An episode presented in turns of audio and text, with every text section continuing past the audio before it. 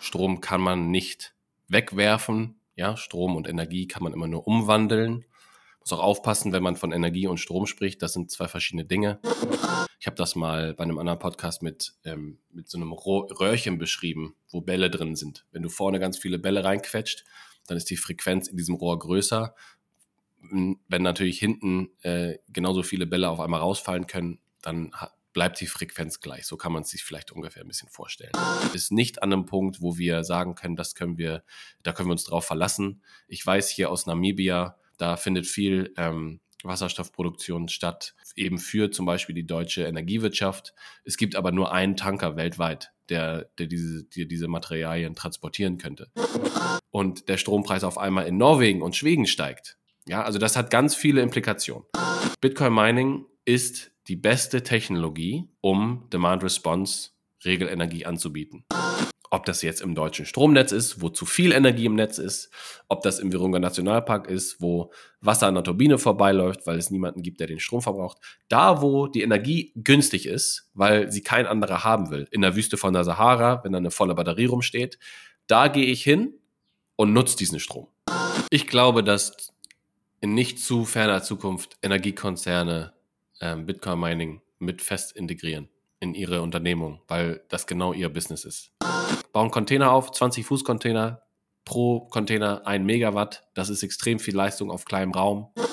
Der Punkt ist, Bitcoin Mining ist ein globaler Wettkampf. Überall da, wo ich Strom in Wärme umwandle, könnte ich theoretisch auch gleichzeitig Hashrate produzieren. Und ich glaube, dass das die Zukunft ist. Dass dann diese Geräte eben so weit an den Rand gedrückt werden, um diesen, diesen Loop zu schließen, dass es nur noch wirtschaftlich ist, bestimmte Use Cases zu erfüllen, wie zum Beispiel Regelenergie. Bitcoin Mining ist kein Generator. Es ist keine digitale Energie, so wie Mr. Saylor das gerne sagt. Masters of the universe, shield of Satoshi. Blocking out the time thieves, misallocating grossly capital. Opting out through a different avenue. Studying every day is a way that we battle through the canon law insiders. Diving deep into the time chain and dig out divinity inside us. For coming in, how repetitively mindless. With the soul goal to leave the network devout.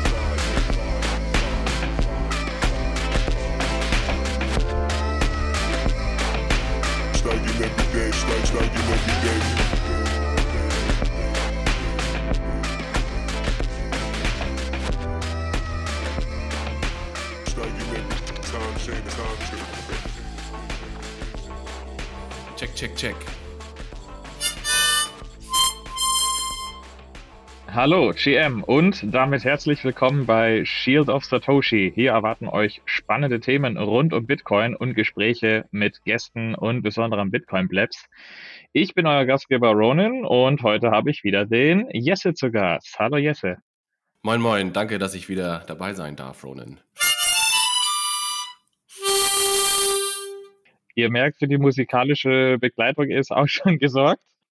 Wir unterhalten uns heute nicht über, also auch über äh, Südafrika und auch ein bisschen den Alltag, aber wir haben diesmal den Fokus eher auf das Thema Energie, Energiewirtschaft, Erschließung und was Bitcoin damit zu tun hat. Und Jesse, bevor du jetzt hier deinen äh, Standardtext gleich raushauen darfst, mit was Energiewirtschaft eigentlich ist, habe ich mal ChatGPT angestrengt und mir das kurz zusammenschreiben lassen.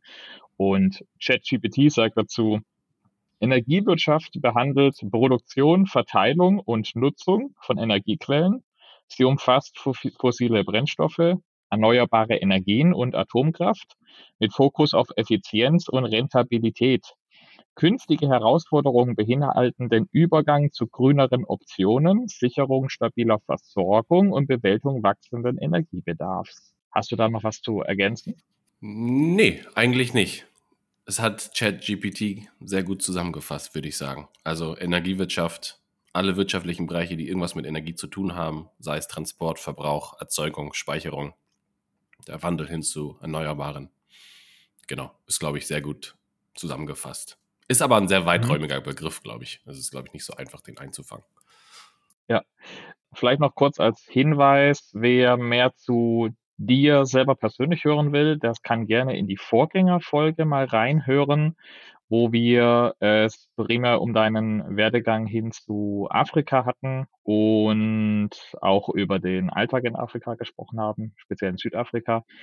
Und jetzt würde mich an der Stelle aber doch noch kurz interessieren, so als Einstieg, wie du eigentlich zur Energiesparte gekommen bist. Aus, naja, also ich habe das Studieren angefangen zu studieren 2012 nach meinem Jahr in Brighton und dem Jahr in Kapstadt, weil mich interessiert hat, was hinter der Steckdose passiert. Das war so der Aufhänger. Warum kann ich alles Mögliche in die Steckdose stecken, bis die Sicherung rausfliegt? Und warum funktioniert es einfach? Was ist das für ein System, was dahinter steckt, ähm, dass das ermöglicht, dass ich Tag und Nacht immer meine Nachfrage gedeckt bekomme? Voll autonom. Also da gibt es ja niemanden, der, von dem ich erst fragen muss oder so, sondern genau, dieses ganze System hat mich mega äh, interessiert und fasziniert. Und ähm, genau, deswegen habe ich mich umgeguckt, wo man das studieren kann.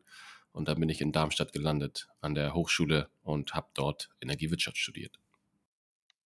Okay, bevor wir uns dem Thema Bitcoin dazu annähern, möchtest du uns vielleicht kurz erklären, wie denn ein Stromnetz selber ungefähr funktioniert? Ich habe es mal grob versucht, selber so einen Überblick zu verschaffen und habe so vier große Komponenten da identifiziert. Das ist einmal die Einspeiser, dann die Verteiler, dann die Speicher und dann die Abnehmer ergänzt das gerne oder korrigiert das gerne und beschreibt vielleicht die Aufgaben von diesen vier, vier Komponenten oder was du ja, noch zu ergänzen hast.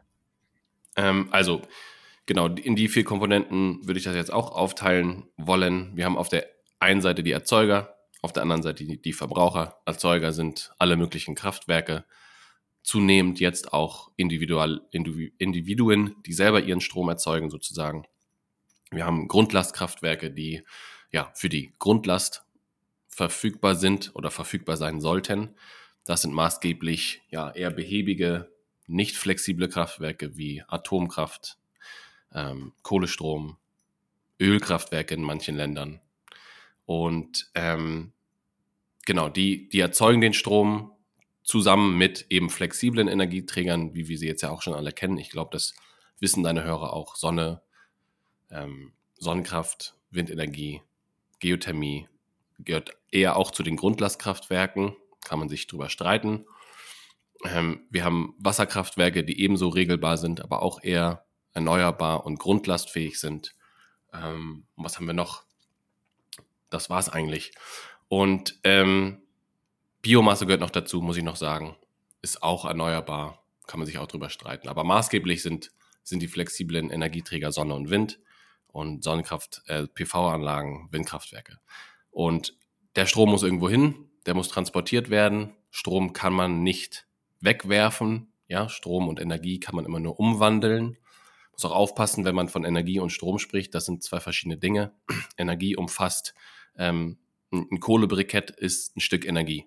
Strom ist Energie. Das sind alles Energieformen, verschiedene Energieformen. Kinetische Energie, die dafür sorgt, ähm, dass, dass sich Windkrafträder drehen zum Beispiel, ja, Wind, der bläst, ähm, Autos, die fahren. Das sind alles Energieformen und die kann man eben ihrer Nutzbarkeit nach unterscheiden. Wärme ist eine Energieform, ja, ist meistens Abwärme, ist meistens ein, ein Abfallprodukt.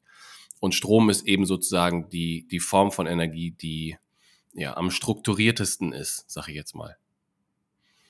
Also kann man so ein bisschen sagen, es gibt so Energie, als das eine große und dann ist die Frage, was man daraus macht. So, ich könnte jetzt äh, das in kinetische Energie umwandeln, dann komme ich von äh, A nach B, indem ich jetzt ein Segel aufspanne, statt dass ich in, eine Windturbine anstrengen lasse oder dass ich auch den Weg natürlich ähm, in gewisser Form zurückgehen kann, wenn ich sagen kann, okay, ich habe jetzt mit ähm, ich habe jetzt hier Elektrizität vorliegen und jetzt kann ich das zum Beispiel äh, versucht sein, in Wasserstoff wieder abzuspeichern und dann habe ich plötzlich wieder äh, so einen transportierbaren äh, physischen Energiespeicher, wenn ich so nennen will.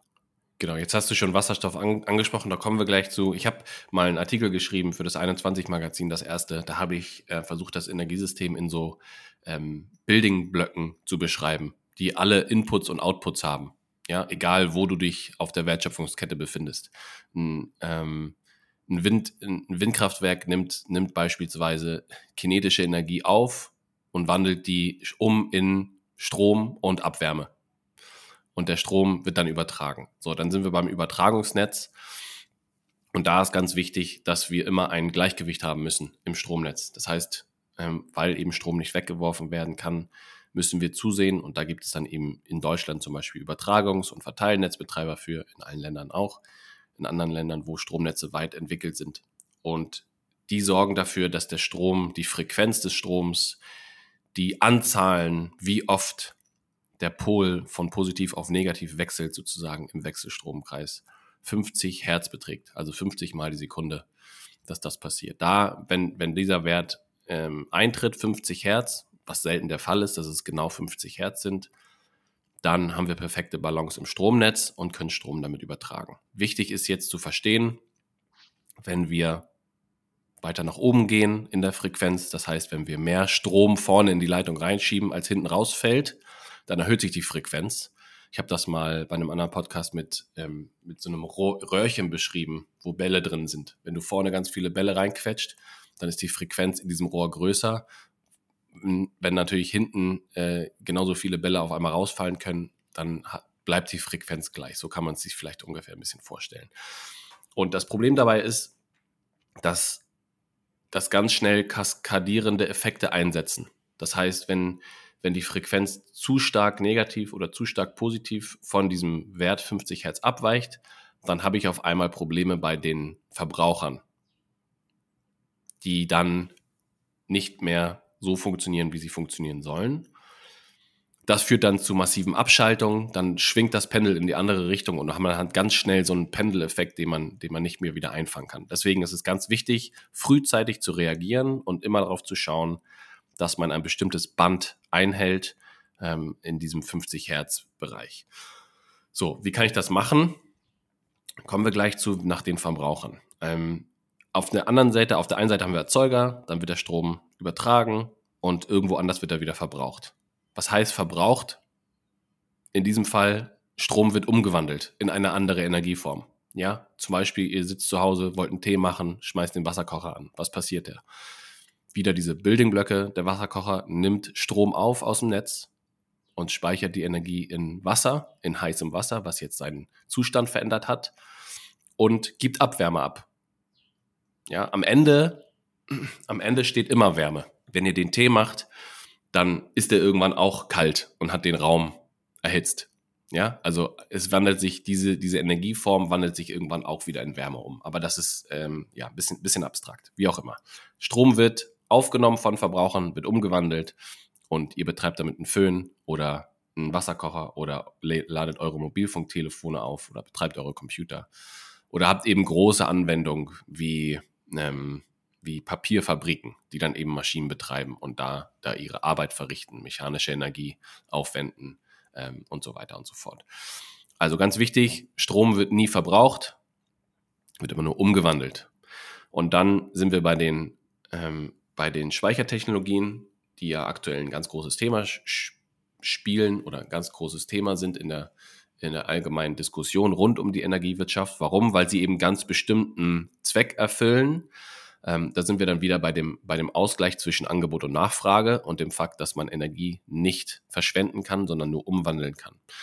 Man kann Energie speichern, elektrische Energie, und zwar mit auf diverse Möglichkeiten. Man kann ähm, Luft in einen geschlossenen Raum pressen, diesen Druck dort aufrechterhalten und zu einem späteren Zeitpunkt die Turbine wieder andersrum drehen lassen und die Luft entweichen lassen.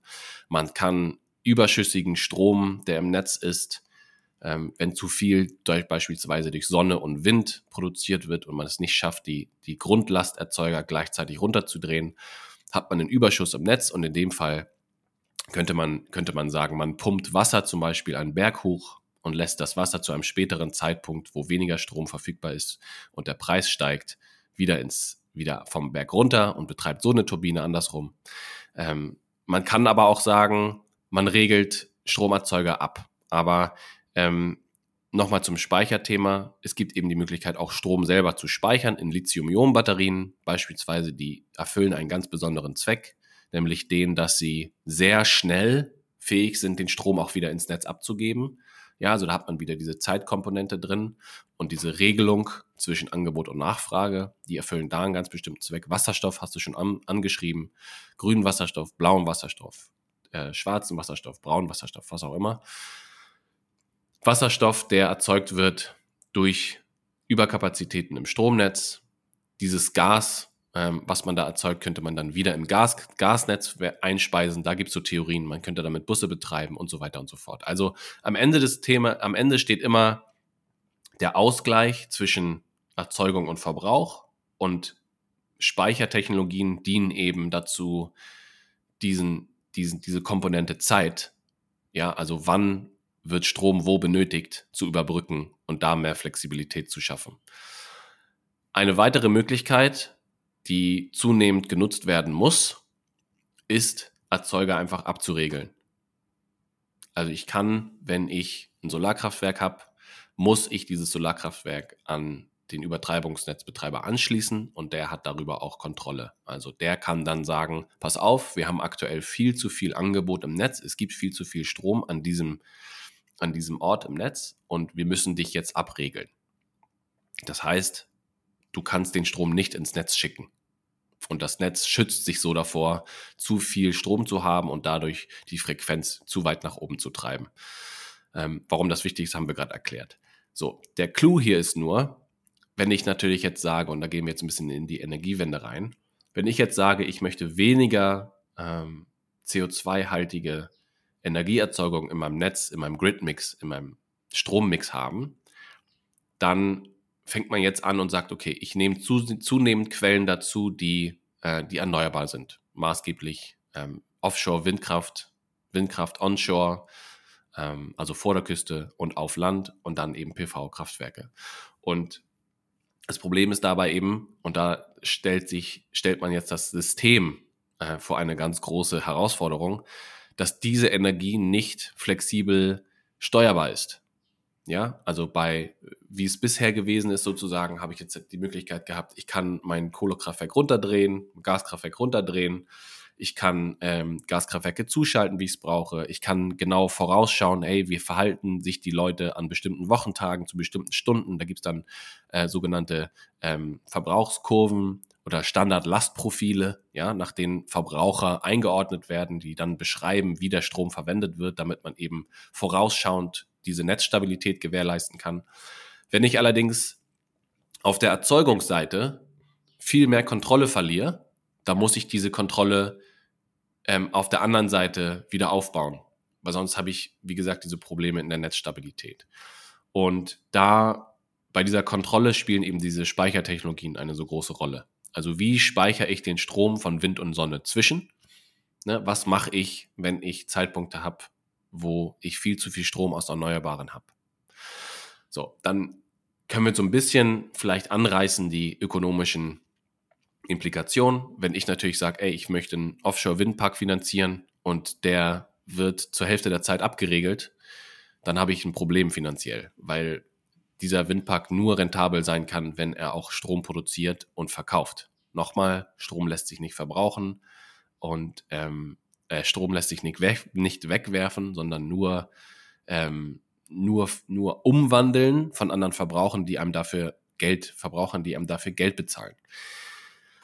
So, wenn ich jetzt sage, ey, der Strompreis, der, der, der Stromerzeuger wird abgeregelt die ganze Zeit und ich kann diesen Strom gar nicht erzeugen, ich kann gar nicht ins Netz schicken, dann habe ich ein finanzielles Problem und dann fehlt mir der Anreiz, diese Investition zu tätigen.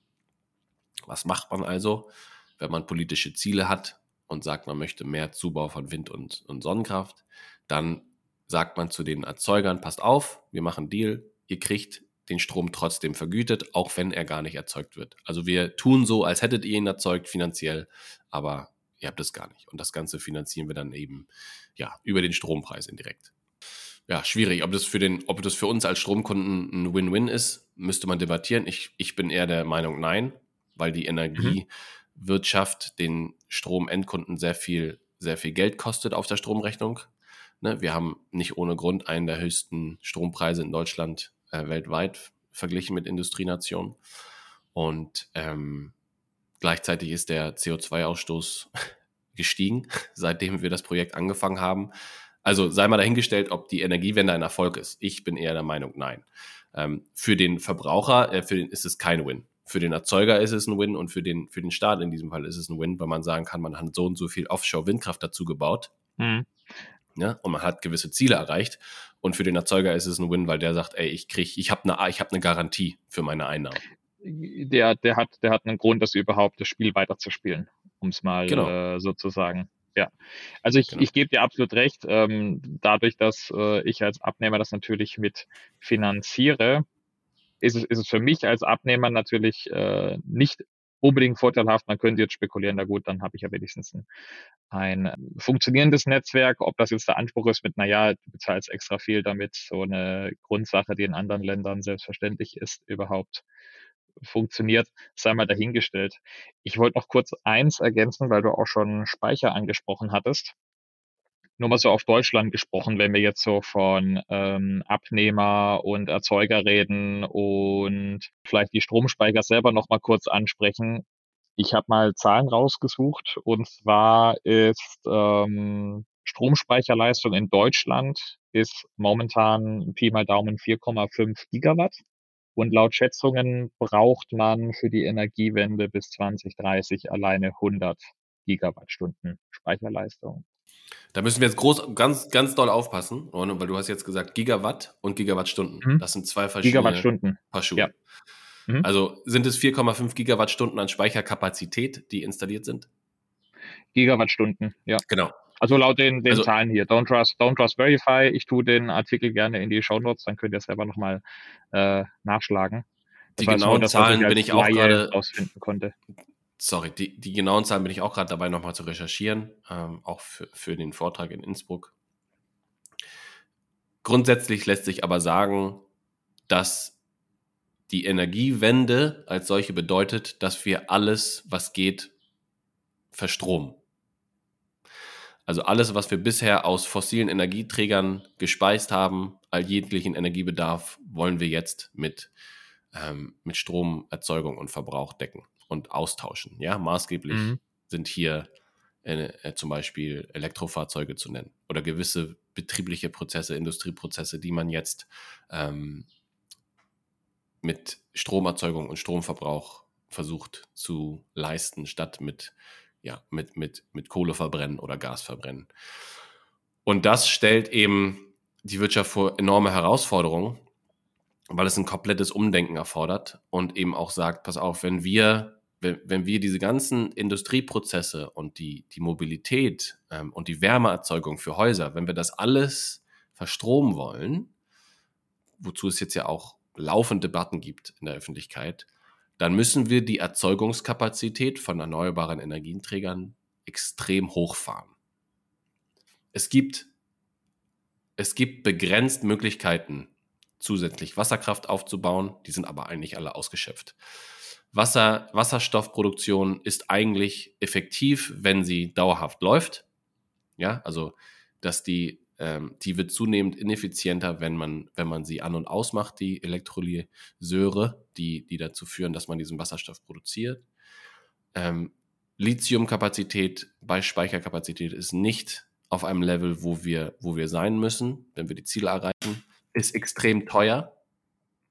Ist fragwürdig, wo die Materialien herkommen. Also da gibt es noch sehr viel, sehr viel Raum, der abgedeckt werden muss, bevor wir sagen können, wir fahren jetzt mal die Kapazität von Wind und Sonne nochmal um 10x hoch. Ja, also es gab so, es gibt so äh, äh Statistiken, ich glaube, das Bloomberg NDF hat das mal rausgebracht. Wenn, wenn Deutschland seine Ziele erreichen will, müssen wir irgendwie 43 Fußballfelder Solarkraft jeden Tag zubauen. Und äh, ich, ich, glaube, das waren täglich, don't quote me on it, können wir auch nochmal in die, in die Shownotes tun, aber ich glaube, irgendwie mehr als 20 Windkrafträder müssen pro Tag aufgerichtet werden und so. Nur damit man die Ziele erreicht, die wir uns gesetzt haben. Ähm, also was ich damit sagen will, die, es wird mit zunehm, zunehmendem Fortschritt der Zeit unwahrscheinlicher, dass diese Ziele erreicht werden. Und wenn wir sie erreichen wollen, muss das bedeuten, dass wir die Flexibilität am anderen Ende des kleinen Röhrchens am anderen Ende der, des, des Stromnetzes extrem hochfahren. Und da gibt es eben, um das nochmal genau zu sagen, begrenzt Möglichkeiten, das zu tun. Stromspeicher haben wir nicht genug.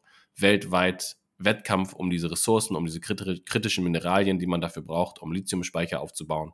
Wasserstoff ist nicht an einem Punkt, wo wir sagen können, das können wir, da können wir uns drauf verlassen. Ich weiß hier aus Namibia, da findet viel ähm, Wasserstoffproduktion statt und Ammoniakproduktion eben für zum Beispiel die deutsche Energiewirtschaft. Es gibt aber nur einen Tanker weltweit, der, der, diese, der diese Materialien transportieren könnte. Ähm, also es gibt äh, ganz viele, ganz viele Restriktionen dabei, dieses Ziel zu erreichen und ganz viele Herausforderungen. Und ähm, da fängt dann eben an, Bitcoin und Mining seine Hand zu heben und wo ich natürlich als Verfechter dieser Technologie das versuche, ähm, auch in der deutschen Energiewirtschaft ähm, voranzubringen, dass man sich da mal ein bisschen genauer äh, drum kümmert und das nicht nur abtut als ja, irgendeine ja, Ocean Boiling Technology sozusagen. Mhm. Gut, äh, gut gesagt. Was, äh, bevor wir jetzt komplett ins Thema Bitcoin absteigen, ähm, versuche ich es mal kurz zusammenzufassen. Wir haben große, großen Strom, große Stromnetze überall. Manche größer, manche kleiner. In Europa sind wir jetzt ja eher ähm, gesegnet, dass wir sagen können, wir haben länderübergreifend ein Stromnetz und einen Strommarkt, wo man sich gegenseitig auch aushilft und das auch fleißig machen muss. Und wir haben gleichzeitig sehr ambitionierte Ziele mit äh, teilweise eingeschränkten Energiequellen, die ihre Vor-, aber eben auch Nachteile mit sich bringen gleichzeitig Ambitionen, Sachen wie eben Speicher auszubauen, die eben, wenn man es höflich ausdrücken will, ambitioniert sind, ähm, umschreiben kann. Und auf der anderen Seite haben wir aber den Wegfall eben von Energiequellen, die früher sowas Selbstverständliches wie Grundlast versorgt haben. Und die Lösung scheint da jetzt so ein bisschen für mich zu sein, wenn ich jetzt mich immer mehr abhängig mache von recht volatilen Energiequellen, sei es jetzt Windkraft oder Solar, und die aber gleichzeitig mich schwer tue mit abzuspeichern, dass ich ja eigentlich versucht sein muss, das Stromnetz so aufzubauen, dass ich sage, ich kann zu jeder Zeit eine, mit einer sehr hohen Energieeinspeisung zurechtkommen und die soll auch nach Möglichkeit immer das abdecken, was auf jeden Fall verbraucht wird. Und ich plane eigentlich möglichst lange über diesen 100 Prozent an notwendigen Strombedarf zu kommen und möglichst selten unter diese 100 Prozent zu kommen. Und ich glaube auch, was du jetzt anspielst mit dem Bitcoin-Mining, naja, wenn ich immer ähm, so oft über diese 100 Prozent an eigentlichen Energiebedarf komme, aber gleichzeitig viel einspeise, brauche ich eben flexible Abnehmer, wo ich sagen kann, die kann ich äh, je nach Einspeisungsmenge über diesen 100 Prozent auch flexibel zu oder abschalten. Habe ich das so richtig zusammengefasst? Genau, super, perfekt. Also in das Bitcoin-Thema steigen wir gleich, gleich ab. Ich wollte vielleicht noch mal ein paar Punkte und ein paar Realitäten erläutern und mit reinbringen mit dem Hintergrundwissen, was wir jetzt gerade besprochen haben. Die Frage ist ja, wie sah die Energiewirtschaft vielleicht in Deutschland auch vor 20, 30 Jahren aus? Ne? Ich habe schon über diese Standard-Lastprofile geredet. Da kam man abends nach Hause, hat den Fernseher angemacht, morgen ging es los mit, mit Machen und Tun. Und es war relativ homogen, wie die Leute sich verhalten haben. Heute ist das nicht mehr so. Heute arbeiten die Leute von zu Hause, sind sehr viel flexibler unterwegs, machen ganz andere Dinge und die, die Art und Weise, Energie zu verbrauchen und die Lebensweise hat sich komplett gewandelt. Früher konnte man sagen, Ronny, das Fußballspiel hat fünf Minuten Nachspielzeit, regel mal den, regel, mal das Kohlekraftwerk irgendwie in, in zwei Minuten, drei Minuten, fang mal an, das runter zu regeln, weil dann, oder hochzudrehen, weil dann gehen die Leute irgendwie alle und, und machen, gehen in die Küche und machen den Toaster an oder was auch immer, ja. Also ich will damit nur sagen, man konnte relativ genau voraussagen, wie, wie der Verbrauch im Netz sich, sich verhält und man hatte so eine Top-Down-Struktur. Also oben wird erzeugt und dann geht der Strom durchs Netz und wird irgendwo anders wieder verbraucht. Heute hat hat jeder ähm, gefühlt zweite eine Solaranlage auf dem Dach und speist selber Strom ein. Bottom up. Quer, querbeet durchs ganze Netz. Von allen möglichen äh, äh, Spannungen, auf allen möglichen Spannungen, Spannungsebenen und so weiter und so fort. Das sei kurz erklärt. Strom lässt sich sehr gut leiten, wenn er eine hohe Spannung hat. Deswegen haben wir im Übertragungsnetz Hochspannungsleitungen. Bis er aber bei dir aus der Steckdose kommt, muss man verschiedene Stufen ablaufen, damit der Strom bei 230 Volt in der Steckdose auch ankommt und nicht mit 400 kV dein Haus wegsprengt. ich, ich muss da kurz das eine Thema aufmachen, ähm, weil es gab ja gerade äh, in Deutschland oder in Europa wird dann auch gerne ja genannt, ja, zu, zu einer flexiblen ähm, zukünftigen Stromwirtschaft gehört ja auch dazu, dass man sowas wie Balkonkraftwerke sich installieren kann, dass man ähm, sein E-Fahrzeug auch als Speicher flexibel mitnutzt ähm, oder halt lädt beziehungsweise auch entladen kann. Sind, sind solche Entwicklungen ähm, Fluch und Segen zugleich? Ja, weil, weil es herausfordernd ist, das alles zu integrieren. Und am besten, meiner Meinung nach, mit der Basis von der, der, die Menge an äh, Angebot und Nachfrage muss immer gleich sein. Und diese 50 Hertz sind der Epidom dafür, dass das auch so ist.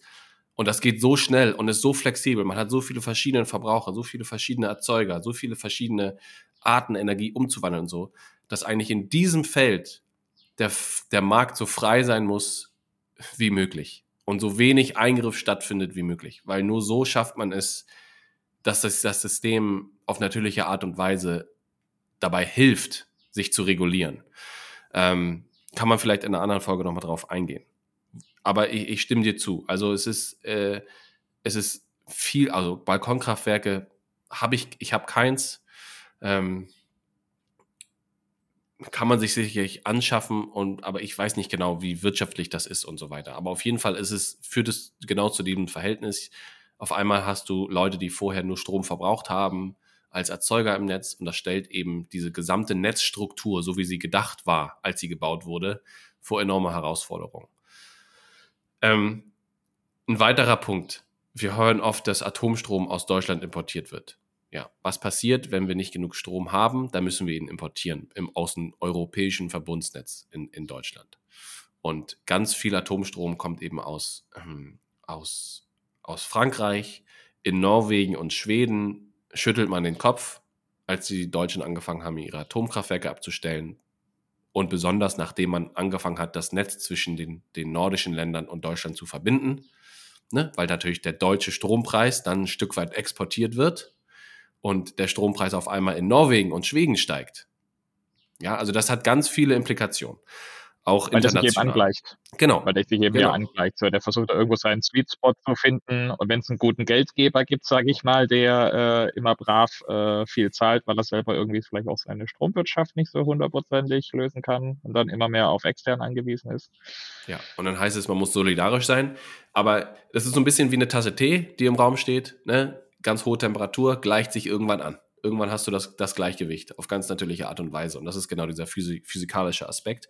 Und das ist hier genauso. Wenn du ein, ein Netze verbindest, wo, ähm, wo Regionen einen sehr hohen Strompreis haben und einen sehr niedrigen, ja gut, dann hat auf einmal der Erzeuger aus dem, aus dem niedrigen Bereich sozusagen die Möglichkeit, den Strom sehr viel teurer anderswo zu verkaufen und tut das auch. Und dementsprechend ähm, sinkt dann das Angebot in dem vorherigen Netz, bevor es verbunden war. Aber ich glaube, die, die Leute verstehen, die sind ja nicht doof, was wir, was wir hier meinen. Ähm, zusätzlich eine weitere Realität. Wir haben, ich glaube, in Deutschland einen Preis von ungefähr minus 500 Euro pro Megawattstunde gehabt diesen Sommer. Warum? Weil viel zu viel Energie aus Sonne und Wind im Netz war und der musste irgendwo hin. Das heißt, natürlich ist es so, auf dem Strommarkt, der in Leipzig äh, ist die EEX, die, die Strombörse. Und wenn da natürlich das Angebot aus Wind und Sonne so dermaßen hoch ist und zusätzlich hast du Grundlastkraftwerke, die nicht regulierbar sofort abschalten können, hast du eine Masse an Strom im Markt, die, die irgendwo hin muss. So, dann kannst du anfangen, das zu exportieren. Ähm, und du kannst aber auch dafür sorgen, und das ist natürlich wieder ein natürlicher Prozess, dass der Strompreis ähm, äh, sich frei bilden kann. Und in diesem Fall führt es eben dazu, dass er bei minus 500 Euro die Megawattstunde äh, äh, sitzt oder sich, sich auf minus 500 Euro die Megawattstunde beläuft, so muss man sagen. Was bedeutet das konkret? Wenn du ein Elektroauto hast, kriegst du 50 Cent dafür, wenn du eine Kilowattstunde in dein Auto einspeist. Da gibt es mittlerweile auch ähm, An Anbieter, die, die direkt die Strompreise von der äh, Spotbörse weiterleiten. Ich glaube, Tibber ist einer, um, um nicht, ich will nicht Werbung machen, es gibt noch andere. Ähm, aber das fängt man jetzt an, so zu sehen, ne, dass die Leute irgendwie eine App haben und da können sie live ihren Strompreis sehen und können dann sagen, mache ich meine Waschmaschine vielleicht lieber nachts an und was auch immer, wo der Strom günstiger ist, wenn es, äh, wenn es weniger Nachfrage im Netz gibt und solche Geschichten. Ähm, und ja, genau, das, ähm, das sei dazu nur gesagt. Ich glaube, das, das verdeutlicht so ein bisschen die, die, die, die Problematik, die wir haben, die Schwierigkeiten, wie komplex das ganze Thema ist äh, und zu welchen Verwerfungen das auch führen kann, wenn man das eben ja verkackt. Und welche äh, Rolle kann denn da jetzt Bitcoin spielen? Weil Bitcoin, wir wissen es ja, ich muss es nur googeln, dann äh, erfahre ich gleich Bitcoin verbraucht Energie. Ja. Versuche ich jetzt mal ganz neutral äh, so festzuhalten, auch wenn es andere Publikationen meistens nicht so machen. Also wir sind beim Bitcoin Mining auf der Verbraucherseite, ganz klar, von dem Gebilde, was wir hier gebaut haben. Und hier geht es dann um das Thema oftmals Regelenergie. Was ist Regelenergie? Regelenergie ist diejenige Energie, die ähm, genutzt wird, um das Stromnetz auf der Nachfrageseite stabil zu halten. Ja, ganz klassisches Beispiel, Papierfabrik gibt zwei Prozent von dem gesamten Strom- oder Energievolumen, was, was genutzt wird, oder von dem Leistungsvolumen, was, was benötigt wird, was sehr viel ist, was also die Möglichkeit hat, ein deutsches Stromnetz, was sehr groß ist, irgendwie zu bewegen, ab an einen äh, dritten Anbieter, der sagt, pass auf, lass mich diese Kapazität, die du hier hast, flexibel für dich steuern und dafür gibt es Geld.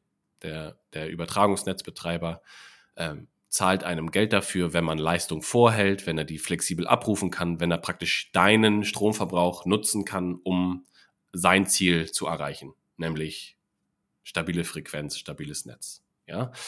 Ähm, da gibt's andere Beispiele, Aluminiumfabriken und so weiter, die dann eben flexibel ähm, ihre, ihre Kapazität hoch und runter fahren können, um das Netz auf der Nachfrageseite auszugleichen. So, jetzt kommt Bitcoin Mining ins Spiel. Bitcoin Mining ist die beste Technologie, um Demand Response Regelenergie anzubieten. Warum ist das so?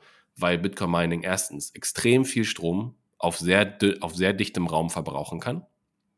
Zweitens, weil du Bitcoin Miner jederzeit für unbegrenzte Zeit ohne ökonomischen großen Verlust ausschalten kannst. Und drittens, weil sie immer laufen wollen. Jede Kilowattstunde, die du in Miner reinsteckst, gibt eine gewisse Summe an Fiat äh, aus und deswegen wollen die eigentlich immer an sein. Ja, und jetzt kannst du natürlich sagen, okay, pass auf, ich zahle den Miner dafür, wenn er abschaltet. Das kannst du per Mandate machen, ja, so wie es in manchen Gegenden der Welt passiert. Das kannst du aber auch auf ganz natürliche Art und Weise machen.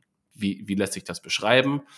Wenn ich, wenn ich sage, okay, pass auf, jede Kilowattstunde, die ich in den Miner reinstecke, gibt mir 10 Cent, Eurocent Output an Erlös. Ja, dann habe ich einen gewissen Break-Even-Preis, wo sich das Betreiben dieser Maschine lohnt. Wenn der Strompreis ähm, darunter ist, das heißt, es ist vielleicht weniger Nachfrage am Netz, es ist genug Angebot da, ähm, dann betreibe ich den Miner, dann läuft er. Sobald aber der Strompreis nach oben geht, weil ähm, mehr Nachfrage im Netz da ist und andere Leute Strom verbrauchen wollen oder weil vielleicht auf, auf anderer Seite der Erzeugungskurve weniger Erzeugung im Netz ist, weil weniger Solarkraft zur Verfügung steht, weil weniger Wind bläst, was auch immer, dann geht der Preis pro Kilowattstunde über diesen Break-Even-Preis und der Miner hat ein ganz natürliches Incentive, die Miner abzuschalten, weil jetzt bekommt er mehr Geld dafür, die Maschine nicht laufen zu lassen, als sie laufen zu lassen. Oft ist es so, dass man sich über Terminkontrakte, also Verträge, die man für zwei, drei, vier, fünf Jahre abschließt, ähm, absichert zu einem bestimmten Strompreis. Ja, man geht also in die Börse und sagt, pass auf, gib mir so und so viel Kilowattstunden, Megawattstunden äh, in diesem Leistungsspektrum, 100 Megawatt zum Beispiel, und ich zahle dir dafür die Summe X. Und das bildet, bildet dann diesen, diesen, diesen Preis, wo man sagen kann, ähm, okay, ich habe diesen Strom für diese Summe eingekauft, und wenn es jetzt mehr Sinn macht, den Strom wieder ins Netz abzugeben, wieder zu verkaufen, dann mache ich das auch. Wozu führt das? Auf ganz natürliche Art und Weise, dass ein Netz, ein Ausgleich stattfindet im Netz zwischen Angebot und Nachfrage. Und man hat auf einmal ein ganz natürliches Gebilde, ähm, das Netz auszugleichen. Es gibt dafür dazu super äh, Grafiken, die das veranschaulichen von Lancium. Da können wir gerne auch in die, in die Shownotes tun. Die genau zeigen, wo der Break-Even-Preis in Texas im Netz gewesen ist. Dann geht der Preis nach oben in der, auf der Spotbörse und die Miner sind ganz natürlich incentiviert, ihre Maschinen abzuschalten äh, und den Strom wieder ins Netz zu verkaufen. So, warum funktioniert das? Ähm, das funktioniert, weil Miner genauso wie andere Computer auch sehr flexibel ihren Strombedarf reduzieren können. Sie sind weniger flexibel im, im Nachfragen von Strom, also es dauert ein bisschen länger, ähm, den Miner hochzufahren und mehr Strom zu verbrauchen, als sie abzuschalten. Das geht praktisch sofort. Und da, das, ist der, das ist der Grund, warum die, diese Miner eben als sehr flexible Stromverbraucher, die flexibelsten, die besten Regelleistungsenergieanbieter, die es gibt, äh, anwendbar sind. Ähm, vielleicht an der Stelle die Zwischenfrage, gerade wenn ich mehrere Miner habe, ich glaube, man darf da ja nicht schwarz-weiß denken und sagen, na ja, jetzt verbraucht er keinen Strom, jetzt verbraucht er seinen Strom, sondern er kann das ja auch relativ flexibel quasi hoch und runter dimmen. Man kann per, wenn man eine andere Firmware als die, die Firmware, die auf dem ASIC drauf ist, ASIC Application Specific Integrated Circuit, diese Mining-Geräte. Wenn man dann eine andere Software drauf spielt, wie zum Beispiel Brains, dann kann man genau sagen, pass auf, konsumiere so und so viel Strom.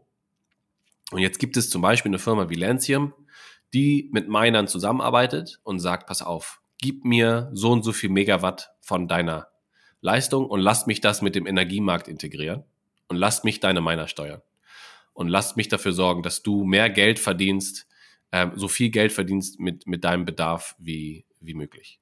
Nämlich indem du sagst, pass auf, es gibt Zeiten, zu denen macht es mehr Sinn, die Miner nicht laufen zu lassen, weil das, weil das ökonomisch sinnvoller ist, statt sie laufen zu lassen. Und ich sorge dafür, dass diese Zeitpunkte eingehalten werden. Ähm, es gibt, das muss man vielleicht noch kurz erwähnen, drei verschiedene Arten von Regelenergie im deutschen Stromnetz. Das ist unterschiedlich, je nachdem, wo man sich befindet. Ähm, in Deutschland ist es so, dass es Primär-, Sekundär- und Tertiär-Regelenergie gibt. Ähm, und bei Primärenergie, Primärregelenergie ist es so, dass du, um dafür qualifiziert zu werden, das im Netz anzubieten, musst du hoch sowie runterfahren können. Ja, also Regelenergie ist nicht gleich Regelenergie, sondern die, diejenigen Verbraucher, die sich dafür qualifizieren, unterscheiden sich. Du musst ähm, im Megawatt-Bereich hoch und runter fahren können, innerhalb von einem bestimmten Zeitraum. Das können Miner aber oft nicht. Also ich kann Miner nicht schnell genug hochfahren, um mich für Primärregelenergie zu qualifizieren.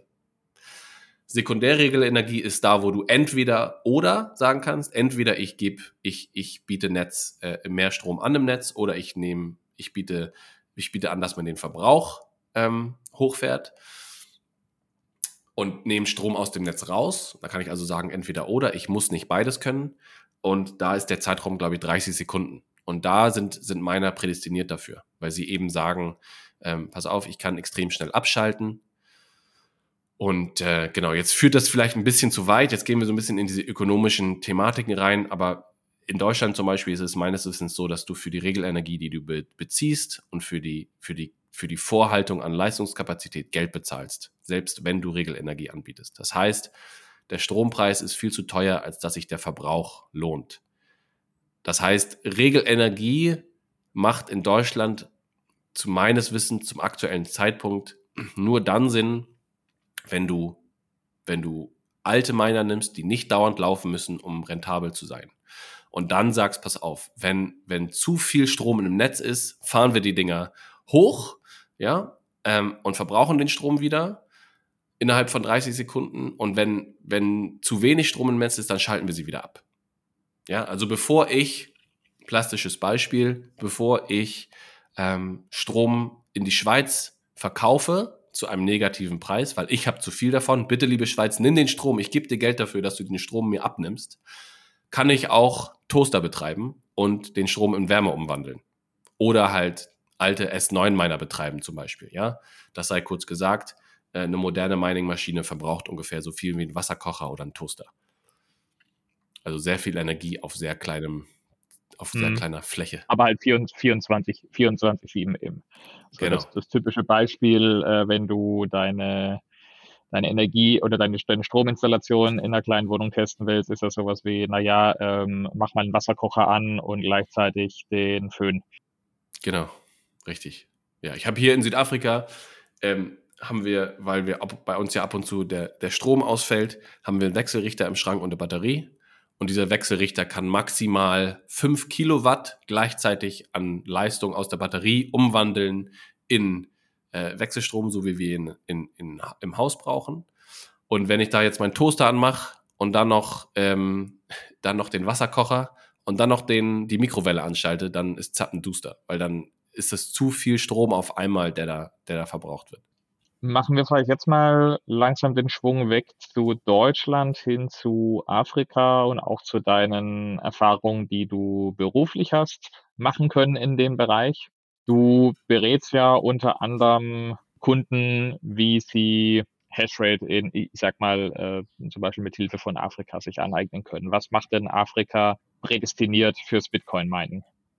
Okay, mit dem, das ist super, dass wir den, dass wir Überleitung machen und den Hintergrund gelegt haben, weil äh, auf dem afrikanischen Kontinent ist es in der Regel oder in weiten Teilen so, dass diese Übertragungsnetzinfrastruktur nicht ausgebaut ist. Das heißt, weite Teile des Kontinents sind nicht angebunden an ein internationales Stromnetz, so wie man das in Deutschland kennt.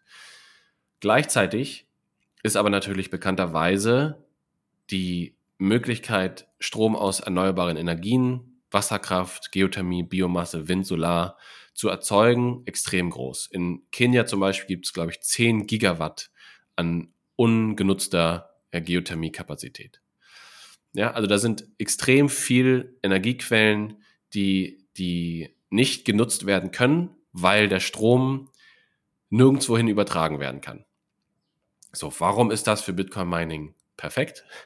Weil Bitcoin Mining überall funktioniert. Bitcoin Mining ist das erste Mal in der menschlichen Geschichte, dass wir die Möglichkeit haben, Strom überall mit einer 2G-Internetverbindung oder einer Satellitenverbindung in einen Wert umzuwandeln. Das heißt, ich kann Energiequellen unabhängig von Infrastruktur monetarisieren. Wir gehen nochmal zurück. Energie, was ist, was ist eine volle Batterie in der Wüste wert?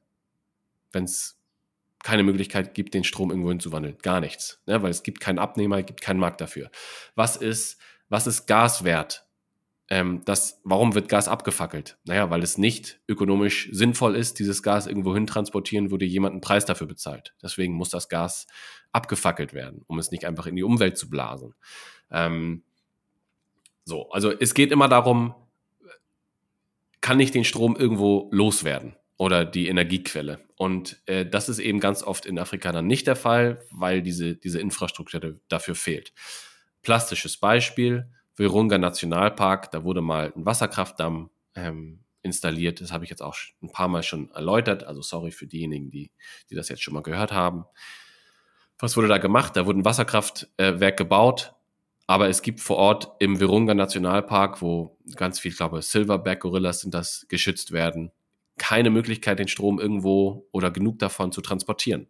Das heißt also, das Wasser läuft da den Berg runter und läuft an der Turbine vorbei, weil ähm, ich, wie gesagt, keinen Ausgleich finde zwischen Erzeugung und Verbrauch, wenn es keinen Verbrauch dafür gibt. So, was sagt natürlich der Bitcoin-Miner? Der Bitcoin-Miner sagt, okay, pass auf, die Energie, die keiner haben will, ob das jetzt im deutschen Stromnetz ist, wo zu viel Energie im Netz ist, ob das im Virunga Nationalpark ist, wo Wasser an der Turbine vorbeiläuft, weil es niemanden gibt, der den Strom verbraucht. Da, wo die Energie günstig ist, weil sie kein anderer haben will, in der Wüste von der Sahara, wenn da eine volle Batterie rumsteht, da gehe ich hin und nutze diesen Strom, weil ich nicht abhängig bin von Strominfrastruktur, Netzinfrastruktur, Straßen, um Wasserstofftanks zu transportieren oder Pipelines für Gas, um das Gas zu transportieren, also um diese Energieträger zu transportieren, sondern ich bin nur angewiesen an ein kleines lokales Netz, was den Strom von mir, vom Generator zu mir transportiert. Und dann kann ich über eine 2G-Internetverbindung mich mit dem Bitcoin-Netzwerk verbinden und diesen Strom monetarisieren, indem ich, was ja die ASICs machen, da sind wir wieder bei unserem Ich kann Strom nur umwandeln Thema, indem ich 100% des Stromes nehme und den in 100%ig Wärme umwandle. Das ist nichts anderes als das, was ähm, das, was euer, euer Desktop-PC, euer CPU im, im Rechner macht, der Strom aufnimmt und ähm, und Rechnungen, Berechnungen durchführt und dann eben den Strom in hundertprozentige Wärme ähm, ja, umwandelt. Genau, und deswegen ist das so cool, weil ich sage, pass auf, in Afrika nochmal wenig Infrastruktur, viel erneuerbare Energiequellen, viel günstige Energie, weil niemand die Energie abnehmen kann.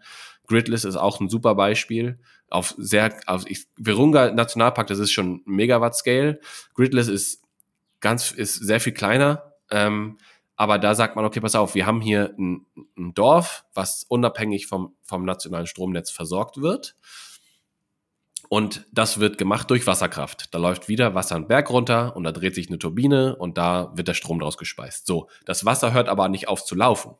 Ja, das heißt, wie regel ich, wie, wie schaffe ich Ausgleich zwischen Erzeugung und Verbrauch? Ist, dass ich steuere, wie viel von dem Wasser, was den Berg runterläuft, nutze ich, um Strom zu erzeugen. Ja, und es gibt eben Zeiträume, Zeiträume, in denen, ähm, in denen man, oder es gibt immer eine gewisse Menge an Wasser, die nicht genutzt wird, um Strom zu erzeugen, weil es nicht den Verbrauch dafür gibt. Und dann kommt eben Bitcoin Mining ins Spiel, weil die halt dann sagen, pass auf, statt das Wasser den Berg runterzulaufen zu lassen, schwieriges Wort, nehmen wir den Strom. Und bisher hast du dafür gar nichts bekommen. Und jetzt bieten wir dir an, Revenue Share zu machen. Wir teilen uns die Mining Rewards. Und jetzt hast du auf einmal etwas, wo du vorher nichts hattest. Und der Aufwand ist minimal, weil es sowieso schon alles vor Ort. Die Turbine ist da, das äh, Pumphaus ist da, die Netzinfrastruktur ist da. Man muss praktisch nur mehr Wasser nutzen, um damit Strom zu erzeugen, vor Ort die Miner aufbauen und über diesen Überschuss, was vorher Überschusskapazität war, diese Miner betreiben. Und äh, das ist das, wo, wo ich sehe, dass Bitcoin Mining hingeht, immer weiter sozusagen an den Rand von dieser Energiewirtschaft, immer weiter dahin, wo wo Strom nicht genutzt wird, wo wenig Bedarf da ist und so weiter und so fort. Mhm.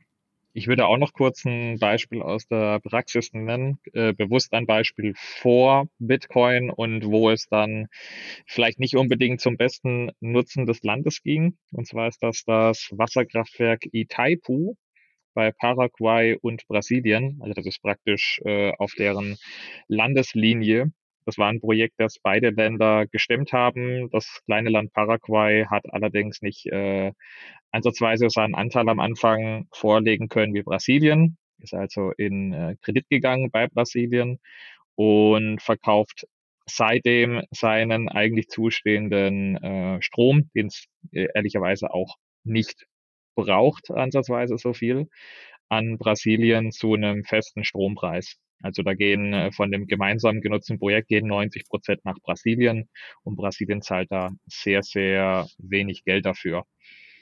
Ich glaube, dass dieser Kredit abbezahlt ist. Und ich glaube, dass das auch der Grund ist, warum die Bitcoin-Mining-Industrie in Paraguay so brutal wächst. Weil der Strom auf einmal dort sehr, sehr günstig geworden ist. Dadurch, dass dieser, mhm. dass dieser Kredit abgelaufen ist oder vollständig abbezahlt wurde. Ja, weil, da, weil davor muss man sich halt vorstellen, äh, dass äh, Paraguay das für meines Wissens nach für weit unter 1 Cent die Kilowattstunde an Brasilien äh, abgegeben hat. Und äh, für mich wäre es natürlich jetzt interessant zu sehen, wenn es äh, mal ein ähnliches Projekt, also ähm, in Form von äh, Wasserkraftwerk, so ein Projekt gäbe, jetzt in Zeiten von Bitcoin, wie ähm, sowas dann ausginge, ob das die Betreiber oder die potenziellen Betreiber in der Zukunft dann auch für sich in Betracht ziehen würden, hey, ähm, wir müssen uns nicht äh, dem einem Nachbarn, weil wir haben ja da äh, keine große Auswahl, außer Brasilien gibt es kein großes Land, das mit uns das äh, finanzieren will in der Nähe, dass wir wirklich sagen können, hey, wir haben hier Potenzial, äh, riesige Energiequelle, freie Wirtschaft bitte kommt, macht uns ein Angebot. Da würden, so wie du jetzt sagst, jetzt wo der äh, scheinbar der Kredit schon abbezahlt ist, äh, würden die dann auf den Plan treten und sagen, na ja, also wir können ganz gut skalieren. Wir rechnen nicht in einzelnen Minern, sondern in Containern und bringen auch das äh, Equipment und das Know-how mit. Und du musst dich um nichts kümmern vor Ort, lieber Stromanbieter. Du musst äh, uns nur fleißig äh, den, den Strom anbieten können. Ich glaube, dass in nicht zu ferner Zukunft Energiekonzerne ähm, Bitcoin Mining mit fest integrieren in ihre Unternehmung, weil das genau ihr Business ist. Wo verkaufen wir Strom mhm. flexibel hin? Können wir den Strom komplett verkaufen? Könnten wir mehr Strom produzieren, wenn wir mehr Nachfrage hätten, die sehr flexibel ist? Ähm, das, was du ansprichst, ist eine, ist eine Dynamik, die sieht man in, in einem Land wie Äthiopien auch. Da haben wir jetzt ein 6 Gigawatt, das heißt, es ist der GERD, der GERD, Grand Ethiopian Renaissance Dam. Der wurde jetzt vor kurzem gebaut am Nil. Was heißt vor kurzem, schon ein bisschen her. Aber da sind 6 Gigawatt an Leistung, die da rumstehen. Und davon laufen, ich glaube, zwei von neun Turbinen oder zwei von acht. Und es gibt jetzt schon Probleme dabei, den Strom irgendwohin loszuwerden. Ja, es gibt noch andere Wasserkraftwerke. In, in Äthiopien ist der Gridmix 90% Wasserkraft, 98% erneuerbar. Und ähm, die Menge an gestrandetem Strom, die da vorhanden ist, ist extrem groß. So, das heißt natürlich jetzt, wenn man zum äh, Übertragungsnetzbetreiber oder zu, dem, zu der staatlichen Firma hingeht und sagt, pass auf, wie viel Strom habt ihr hier an dieser Umspannstation über? Wie viel Strom kommt da an, wo ihr keine Nachfrage in der Hauptstadt habt? Ja, dann sagen die, ja, pff, keine Ahnung, 300 Megawatt. So, und das ist halt eine riesige Mining-Operation. Dann kannst du also sagen und sagen, pass auf, ich nehme den Strom, gib mir ein PPA, ein Power Purchase Agreement, zu einem sehr günstigen Preis, weil, wie gesagt, gleiches Prinzip wie Gridless. Vorher hast du gar nichts bekommen. Ich biete dir eine Summe, die ist größer als null. Die darf aber nicht so hoch sein, weil sonst lohnt sich das wieder nicht. Können wir gleich nochmal drauf eingehen. Und dann machen wir hier Mining. Bauen Container auf, 20 Fuß Container, pro Container ein Megawatt. Das ist extrem viel Leistung auf kleinem Raum. Das lässt sich sehr gut skalieren. Gibt auch noch andere Faktoren, wie wie einfach ist der Import, hat man vor Ort die Arbeitskräfte, die sich damit auskennen, in der Wartung und so. Aber da, das ist ein anderes Thema. Aber ich will damit nur sagen, ähm, wo geht Mining vielleicht hin in Zukunft? Wie sieht's heute aus? Heute haben wir ganz viel Konzentration in, in, in Amerika. Es gab mal sehr viel Konzentration in China. Das ist alles irgendwie um die Welt gewandert, weil die Chinesen gesagt haben, oh nö, wollen wir nicht mehr. Meine Vermutung, sie konnten sich nicht mehr leisten. Ähm, und deswegen haben sie gesagt, nö, kann, wollen wir nicht mehr. Genauso wie Kasachstan auch. Da wird Strom subventioniert. Die Miner haben gesagt, ja, nehmen wir gerne. Und auf einmal war der Bedarf so hoch, dass sich der Staat es nicht mehr leisten konnte und hat es aus dem Land verbannt. So, aber wie auch immer. Ähm, der Punkt ist, Bitcoin, Bitcoin Mining ist ein globaler Wettkampf. Das heißt, wenn man sich die Hashrate anguckt, also die, die Größe der Rechenleistung, dann wächst diese Kurve stetig, sogar aktuell sehr brutal stark. Und das heißt, es wird für jeden Miner schwieriger, die gleiche Menge Erträge zu erwirtschaften. 70 Prozent im Durchschnitt von der Mining-Operation sind Stromkosten. Das heißt, man muss immer günstigen Strom finden. Und ähm, mit, mit jedem Halving, was dazukommt, jedes Mal wird der, der Block, äh, die Block-Subsidy halbiert, ähm, das Netzwerk wächst. Es wird immer schwieriger, Erlöse zu fahren mit Bitcoin-Mining. Das heißt, welche Strategie verfolgen meiner langfristig? Die erste Strategie ist, ich muss immer günstigere Stromquellen finden. Ich bin fest davon überzeugt, dass ähm, der günstigste Strom, auch wenn vielleicht die politische Sicherheit in Amerika äh, äh, ich mache Anführungszeichen, weil man, man weiß es ja nicht, besonders hoch ist, rechtfertigt das nicht mehr, dass man so viel Mining in Amerika betreibt, weil schlicht und einfach der Strompreis dort zu hoch wird. Auf längere Sicht. Zusätzlich haben wir die Dynamik von AI. Immer mehr, ähm, immer mehr Strom wird verwendet, um AI-Kalkulationen zu machen, die auch sehr viel mehr Geld bezahlen, als Bitcoin-Miner das können, pro Kilowattstunde, die man investiert. investiert. Ähm, das heißt, das verdrängt Mining wieder zusätzlich, wird vielleicht Mining ersetzen. Der Clou ist beim Mining-Unternehmen, die haben den Zugriff zu günstiger Strominfrastruktur, die in großen Mengen verfügbar, wo Strom in großen Mengen verfügbar ist. Und du kannst diesen Strom eben für alles andere benutzen, nicht nur für Mining. Bevor du einhakst, Roland, noch einen Satz, ähm, um das abzuschließen. Meiner Meinung nach geht dadurch dass die Erlöse immer weiter perspektivisch sinken vom Bitcoin-Netzwerk, ähm, auch wenn Transaktionskosten zunehmen und so weiter, wird Bitcoin Mining immer weiter an den Rand gedrängt vom Energiesystem und muss sich immer, muss immer innovativer werden, darin erneuerbare Energien zu fördern oder günstigen Strom zu finden. Und dazu kommt, dass man ja auch sagen kann, pass auf, welche, welche Erlösquellen hat Bitcoin Mining noch? Erste Erlösquelle, Flexibilität im Stromnetz. Kann ich monetarisieren, indem ich eine Leistung anbiete. Zweites Thema, ich kann die Abwärme nutzen. Ja, ich wandle Strom nur um. Ich erzeuge Abwärme. Heute massive Mining-Firmen, was machen die? Die blasen die Wärme in die Umwelt und können sich das leisten, weil sie eben noch nicht an diesem Punkt sind, wo sie ökonomisch so viel Druck haben, dass sie vielleicht sagen müssen, wie in Finnland, ey, wir nutzen die Wärme und leiten die ins Abwärmenetz, ins Fernwärmenetz ein und kriegen dafür wieder Geld.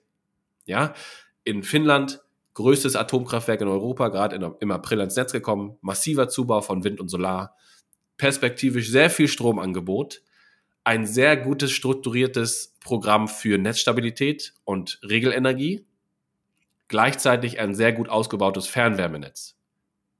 Eigentlich perfekt für Miner. Was können die machen? Die können sehr günstig Strom einkaufen, können an Netzstabilisierungsprogrammen teilnehmen, können die Abwärme verkaufen.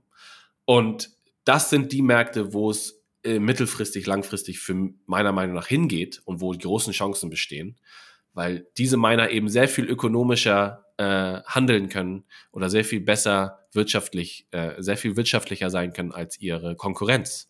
Und darum geht's am Ende.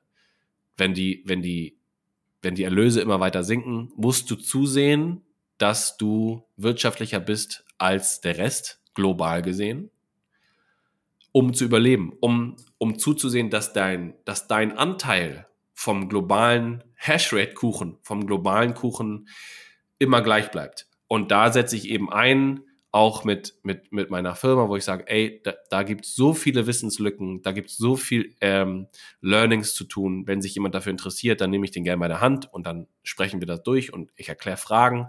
Wenn jemand sagen möchte, ey, ich möchte meinen eigenen ASIC betreiben, ich möchte selber eine Maschine irgendwo haben, das geht in Deutschland schlecht, weil bei mir kostet der Strom 35 Cent aus der Steckdose. Deswegen will ich, dass mein meiner in Paraguay oder in Texas oder in Oregon oder wo auch immer sitzt ähm, und will da eine Maschine betreiben oder in Kanada oder keine Ahnung. Man kann aber auch sagen, ey, ich möchte nur die Hashrate kaufen. Ich möchte gar keine Maschine haben. Ich möchte gar keine Stromkosten bezahlen müssen, keine Stromrechnung kriegen. Ich will nur diesen Rohstoff Hashrate kaufen. Und all solche Themen behandle ich da ähm, und versuche eben gleichzeitig große Mining-Unternehmen, äh, die an der Nasdaq-Börse zum Beispiel gelistet sind, davon zu überzeugen, sich mal Afrika anzugucken und zu sagen, ey, perspektivisch seht ihr das genauso wie ich, das weiß ich, weil am Ende ist die, ist die wirtschaftliche Struktur dieselbe. Ihr müsst immer günstiger werden, ihr müsst vor allen Dingen coole Stories schreiben. Ja, ihr habt Investoren, ihr müsst grün sein. Jeder, der auf die Webseite von Iris Energy kommt, kriegt sofort ins Gesicht geballert grün, macht die Welt zu einem besseren Ort und so weiter. Und ähm, ich sag halt, okay, pass auf, es gibt viel zu tun, was Strominfrastruktur in Afrika angeht. Wenn Mining-Unternehmen hierher kommen können, in afrikanische Nationen, und durch zusätzliche Wertschöpfung, ähm, dadurch, dass sie Strom abnehmen können, den sonst keiner haben will, für Erlöse sorgen für diese Länder, die alle Dollarschulden haben und so weiter. Da kommen also praktisch Dollar ins Land zusätzlich und dann dafür sorgen, dass die Energieinfrastruktur aufgebaut wird und dafür sorgen, dass vielleicht Jobs entstehen in diesen Ländern, Bitcoin-Mining-Jobs, dann sind das Stories, die, ähm, die vom Marketing-Aspekt her und einfach vom, vom Impact her deutlich schwieriger anderswo zu finden sind, meiner Meinung nach. Und da versuche ich mich, wie gesagt, zu positionieren. Mache auch noch den Podcast, aber das sind so die Hauptfelder. Education, um dieses ganze Thema, über das wir uns unterhalten, Afrika, Bitcoin, Hashrate Adoption und Podcast. Jetzt habe ich so ein bisschen rausgehört, kann man sagen, man sollte Mining eben nicht nur den ähm, Mining-Unternehmen überlassen, sondern es findet so seinen Weg in immer mehr Industrien auch. Und das muss ja nicht sein, dass die, dass dieses Unternehmen sich jetzt ändert hin. Ich bin jetzt ein Mining-Unternehmen, sondern das ist halt ein Teil der Strategie eben. Ich erinnere mich noch so an Trends von früher, wo es dann hieß ja hier Nanotechnologie und das wird die Welt verändern. Und das war dann so ein bisschen äh, wie Dotcom-Bubble, so, oh ja, wir müssen jetzt alles, was mit oder jede Firma, die eine Nano-Firma ist, die, die ist die neue Zukunft und dann ist das Thema so ein bisschen verpufft und das Thema mhm. ist aber nicht deswegen verpufft, weil die Technik dann irgendwie doch ähm, nicht funktioniert hat, sondern weil sie einfach so ihren Weg in den Alltag gefunden hat. So, genau. man, so jede Industrie, jeder, jede Unternehmung hat dann so das Thema sich eben angeguckt. Manche konnten eben einfach nichts damit anfangen, andere konnten verhältnismäßig viel damit anfangen, aber es gab jetzt nicht so diesen einen Nanotechnologie-Betreiber, der jetzt sagt, hier, ich bringe das Thema voran und ich bin der an der Speerspitze, sondern das Thema hat sich so ein bisschen quasi diffusiert in die ganzen, in die ganzen Unternehmungen. Ja. Und jeder hat das so bei sich eingebracht, aber es gab nicht so diese, diese Technik, in die ich investiert habe, sondern die, die einzelnen Industrien haben das mehr oder weniger gut aufgenommen und es ist einfach Teil von vielen Produkten. Ich sehe das, ich sehe das genauso. Also wir sind an diesem Zeitpunkt Blockchain, AI, NFTs, Crypto, Web3 Hype. Und jeder meint, er versteht, was die Blockchain ist. Ähm, ich sehe das bekanntlich anders, aber wie auch immer. M mein Take dazu ist, am Ende des Tages ist Bitcoin Mining nichts anderes als ich wandle Strom hundertprozentig in Wärme um und das sehr flexibel, das in sehr großen Mengen auf sehr kleinem Raum. Und das hat eben Implikationen für die Art und Weise, wie Energiewirtschaft funktioniert. Ich habe gerade eine Folge aufgenommen mit, ähm, mit Michael, äh, der in Amerika lebt, Schnitzel, der bei sich zu Hause seinen Gastank ersetzt hat mit Bitcoin Mining. Also der, der produziert heißes Wasser für seine Dusche, für seinen Whirlpool und für, für, sie, für die Raumwärme über Bitcoin Miner statt über ja, einen elektrischen Widerstand, der irgendwo äh, Strom genau dasselbe macht.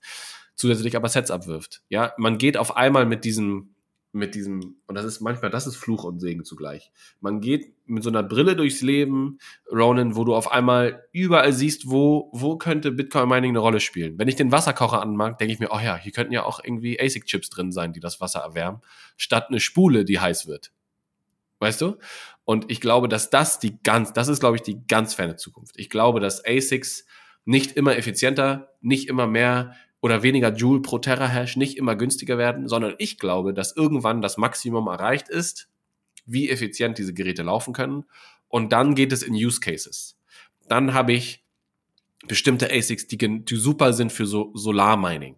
Dann habe ich ASICs, die super sind, um, äh, um, um damit heißes Wasser zu erzeugen auf sehr dichtem Raum, wie zum Beispiel einen Wasserkocher. Dann habe ich auf einmal überall im, im Auto, ja, in deiner Klimaanlage, wenn du Wärme erzeugst.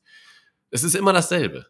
Überall da, wo ich Strom in Wärme umwandle, könnte ich theoretisch auch gleichzeitig äh, Hashrate produzieren. Und ich glaube, dass das die Zukunft ist. Ähm, dass dann diese Geräte eben ja, so weit an den Rand gedrückt werden, um diesen, diesen Loop zu schließen, dass, dass es nur noch wirtschaftlich ist, bestimmte Use Cases zu erfüllen, wie zum Beispiel Regelenergie. Dann gibt es vielleicht ASICs, die sind super darin, Primärregelenergie in, in Deutschland anzubieten, weil sie sehr schnell darin sind, hochzufahren, sehr schnell darin sind, runterzufahren, anders als das heute ist. Und da sehe ich die Zukunft. Aber ähm, mittelfristig, um nochmal auf das Thema Afrika zu kommen, ist es einfach so, dass hier das Energie erstens nicht knapp ist. Ja, also Energie weltweit ist nicht knapp. Es ist nur an bestimmten Orten knapp. Und ähm, da, wo die Energie nicht knapp ist, kann Bitcoin hingehen und das äh, da Strom monetarisieren. Und da sehe ich ähm, Afrika als einen der ganz großen Wachstumsmärkte, weil die Gegebenheiten dafür einfach perfekt sind. Mhm.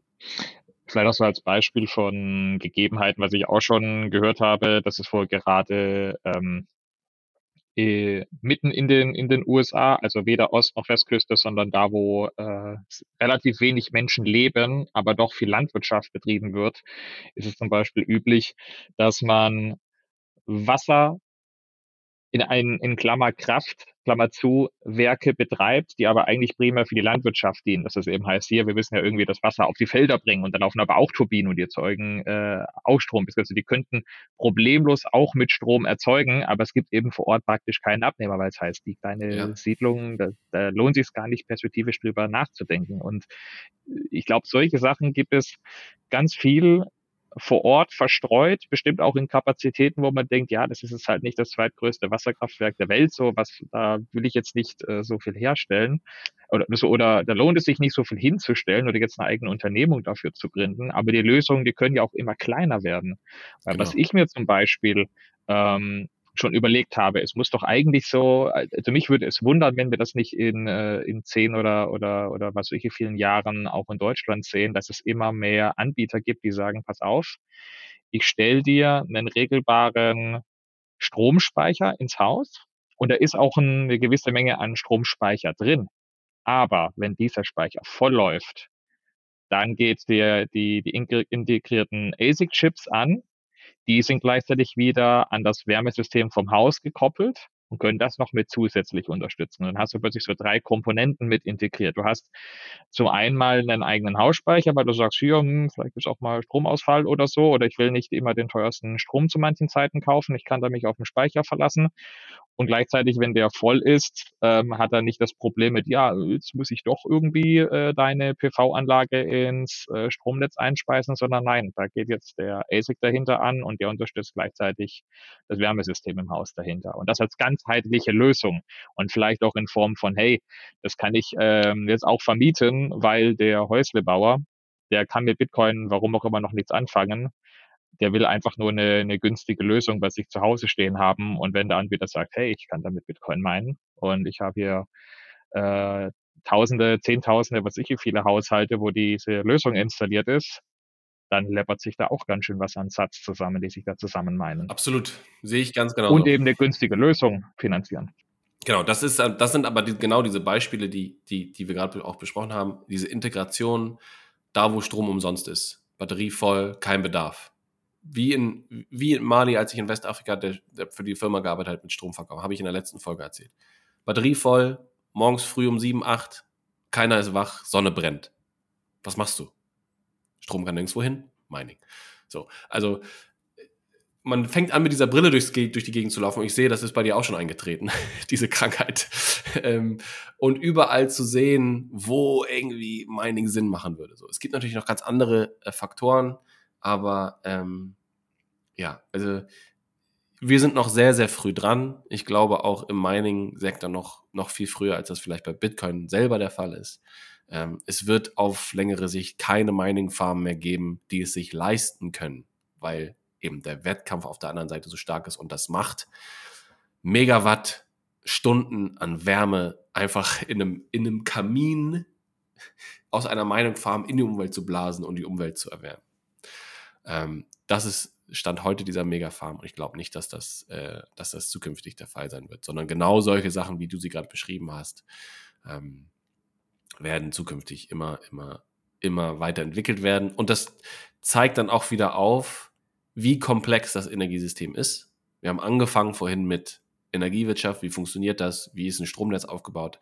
Ähm, die Umwandlung von, von einem Energieträger in den anderen ist sehr, sehr, sehr komplex. Und ähm, je mehr man anfängt, da irgendwie dann rumzufuschen und zu sagen, wir müssen irgendwelche Quoten einhalten und was auch immer, ähm, je schwieriger wird es.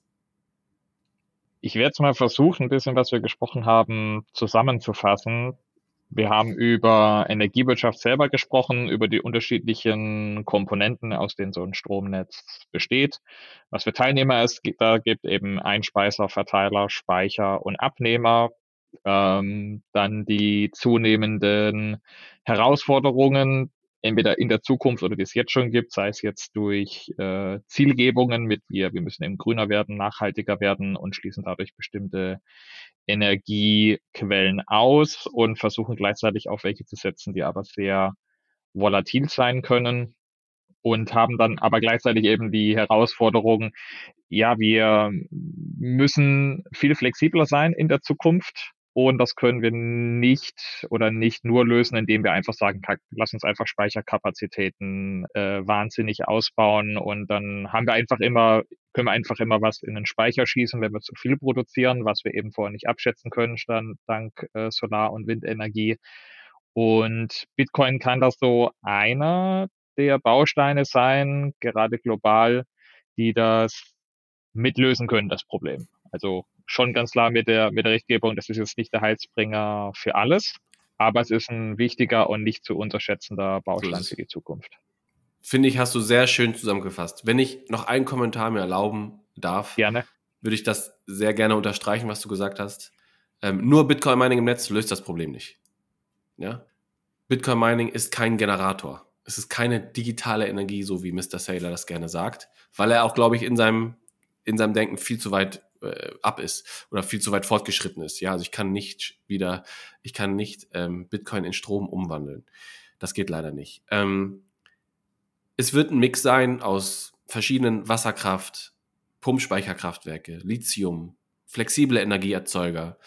Und äh, Mike Herrmann hat mir mal eine schöne Analogie gegeben. Stell dir ein Glas, Glas vor. Mhm. Und du musst jetzt anfangen, das zu füllen, ja. Und das Glas ist leer. Am Anfang legst du ein paar Steine rein. Das ist vielleicht deine, deine Speicherkapazität, wie auch immer sie, sie stattfindet. Als nächstes hast du kleinere Steine, die dann Wasserstoff sind und du, du hast vielleicht eine andere Möglichkeit, ähm, äh, Strom zu speichern und später wieder umwandeln zu können und so weiter. Und die letzten kleinen Steinchen, die dafür sorgen, dass jede kleine Lücke gefüllt wird, um das, um diese Balance zu kriegen, um das Glas voll zu machen, sozusagen. Oder dies, oder das eben zu machen, so wenn das Ziel ist, Genau. um, ähm, das muss, das muss eben sein, so mit, Du darfst mit den, keine Lücken ganz haben. großen Steinen, mit den ganz großen Steinen erreiche ich erstmal diese Höhe, um da überhaupt hinzukommen. Mit den kleineren, da, da Genau. nähere ich mich so dieser perfekt horizontalen Linie an, aber es funktioniert noch nicht so ganz und dann kommt eben der Sand und eben halt so, so kleine granulare Lösungen äh, rein, wie eben Bitcoin Mining. Genau. Und das, dann machst du das Glas irgendwann zu und sagst, gute Nacht. Nein, aber äh, da, darum geht's mir, dieses Bild zu formen. Ne? Bitcoin Mining alleine bringt nichts. So, das ist, äh, da hast du wieder andere Probleme im Energiesystem. Das willst du nicht haben. Du willst, du willst nichts haben. Und ich glaube, es ist an der Zeit, dass man sich, weil es auch genug Beispiele gibt, wo das schon gemacht wird, äh, sich auch in Deutschland ansieht, wo, wo ist der Sweet Spot für Mining in der deutschen Energiewirtschaft? Wo sind da die Chancen in Europa? In den nordischen Ländern sieht man schon, es kam gerade vielleicht als nächstes anschauen, anhören, eine super Reportage von Bloomberg raus über Mining in Island, in Island, ähm, wo enorm viel Strom zu sehr günstigen äh, Preisen verfügbar ist. Ganz viel Aluminium wird da produziert. Und da findet natürlich auch Mining statt, weil da sehr viel Überschuss stattfindet. Aber wir wollen nicht noch ein Fass aufmachen. Du hast es sehr schön zusammengefasst, über das wir geredet haben. Und ähm, ja, ich, äh, ich stimme dir zu. Vielleicht noch, bevor wir äh, zum Ende kommen, du hast ja das Thema angesprochen mit hier, ähm, Bitcoin ist jetzt eben doch keine Energiebatterie. Und ich würde jetzt äh, den Brückenschlag versuchen, so zwischen der Aussage, die eben Michael Saylor wiederholt macht, sei es für Investoren oder in Talks, wo er, wo er ja auch super Beispiele bringt, aber vielleicht vom Wording her ein bisschen ungünstig ist, weil ich wäre jetzt versucht, okay, Bitcoin ist keine Energiebatterie im, im eigentlichen Sinn oder natürlich keine Strombatterie, weil äh, ganz dumm gesagt, ich kann äh, jetzt nicht einfach äh, eine, äh, eine Steckdose an den Miner anschließen und sagen, so, dann gib mir mal den Strom raus und zwar das Mehr, das, das an Mehr, das monetäre Premium, das du hier produzierst, das sollst du jetzt den Strom ausgeben, das ist absoluter Schwachsinn. Ich würde aber so weit gehen, wenn ich es umformulieren müsste, dass Bitcoin dank Strom sowas wie eine Art Wirtschaftsbatterie ist. So, ich erzeuge Leistung, die ich gerade nicht verwenden kann. Ich speichere sie ab in Form von dieses, diesem modernen Geldes in Bitcoins oder in Sats und kann die später wieder abrufen und habe dadurch eben sowas wie eine wirtschaftliche Batterie und die wird eben mit dem betrieben, was das, äh, um das komplett philosophisch abzudriften, so was, was das Universum äh, überhaupt zusammenhält, und zwar Energie, also den, den, den absolut kleinsten Nenner, über den man auch nicht sprechen muss oder interpretieren muss mit, ja, ist Energie jetzt eigentlich wertvoll oder nicht? Naja, also wenn es irgendwas noch äh, gibt, über das man nicht mehr streiten kann, dann ist es, dass äh, Energie einen gewissen Wert hat und der wird dann eben über Bitcoins oder über Satoshis eben ausgedrückt. Genau, ökonomische Batterie fasst es gut zusammen. Ich kann Strom monetarisieren, der an einem Ort der Welt sehr, sehr günstig ist, die Sets um die Welt zappen und an einem anderen Ort dafür wieder Strom einkaufen. Genau, das ist ein perfektes Beispiel, wo ich mal selber sogar in einer kleinen Präsentation, die ich gehalten habe, äh, nicht versucht habe zu Orange pillen, weil ich das gar nicht mal so arg mag, sondern eher darüber aufzuklären. Und dann kam plötzlich von jemandem so, der hat der hat gefühlt zehn Schritte auf einmal gemacht, da hat wahrscheinlich neuronales äh, Funkenfeuer da oben gegeben. Halt, stopp, willst du mir sagen, dass ich unabhängig von Intermediären einfach aus Strom Geld machen kann? Dass ich einfach jetzt in Brasilien einen Miner hinstellen kann, dort Strom reinjage, dort dann Geld, wenn wir es so definieren wollen, rauskriege und mit dem Geld jetzt in Deutschland machen kann, was ich will. Eben zum Beispiel, das ist dann auch so das Vorteil, ich muss ja nicht damit wieder Strom oder Energie kaufen. Ich kann damit Bananen kaufen. Ich kann damit ja. mir einen, einen strombeschriebenen Tesla kaufen. Ich, äh, ich, ich, ich kann mir damit Dienstleistungen kaufen, was auch immer. So, ich habe es plötzlich wieder entkoppelt eigentlich von dem Energie. Und da habe ich auch zu demjenigen gemeint, du hast gerade das Gefühl so 100 Stunden Learning äh, übersprungen. Respekt. That's it. It's a revolution. Genau. Das ist, das ist, das ist das Krasse. Und ähm, ja, also welche Use Cases, also wie gesagt, da kann man sich noch ewig drüber unterhalten, welche Use Cases alle möglich gemacht werden ähm, übers Mining und warum es auch notwendig ist, dass ähm, Strom und reale Ressourcen verbraucht werden fürs Bitcoin Mining. Und also, also kann man so tief noch gehen und ähm, ja, also ich, ich kann nur jedem der, der ein bisschen Zeit hat, ähm, dazu raten, sich, mich, sich mit näher mit Energie zu beschäftigen, näher mit Energiewirtschaft zu beschäftigen, näher mit Bitcoin Mining zu beschäftigen, weil das am Ende die Grundlage ist für alles ähm, und das ganz viel möglich macht. Und ich glaube auch, Ronan, dass so wie das bei uns wahrscheinlich der Fall war, in dem Moment, wo wir zum ersten Mal Bitcoin hielten, ist die Lernkurve, wir halten ja gar kein Bitcoin wahrscheinlich, ist die Lernkurve so steil durch die Decke gegangen, was Bitcoin-Wissen angeht, wo man auf einmal einen Anreiz hat. Ich glaube, dass das bei Mining und Energiewirtschaft genauso ist, wenn man einmal seine ersten Hashes in einem Mining-Pool vorfindet und da fließen irgendwie Gelder rein und da kommt Hashrate von irgendwo aus der Welt und zu, zu deinem Account und was, was passiert da eigentlich? Was, was ist das? Und ähm, ja, da bin ich fest überzeugt, dass die Dynamik dasselbe ist oder selbig ist, wenn du selber deinen ASIC betreibst, selber Hashrate äh, betreibst, dass deine Lernkurve, was diese Thematiken, über die wir uns jetzt die letzte äh, Stunde 20 unterhalten haben, äh, dass die genauso steil durch die, durch die Decke gehen wird. Ja, und ich glaube, selbiges geht auch für die Adoption.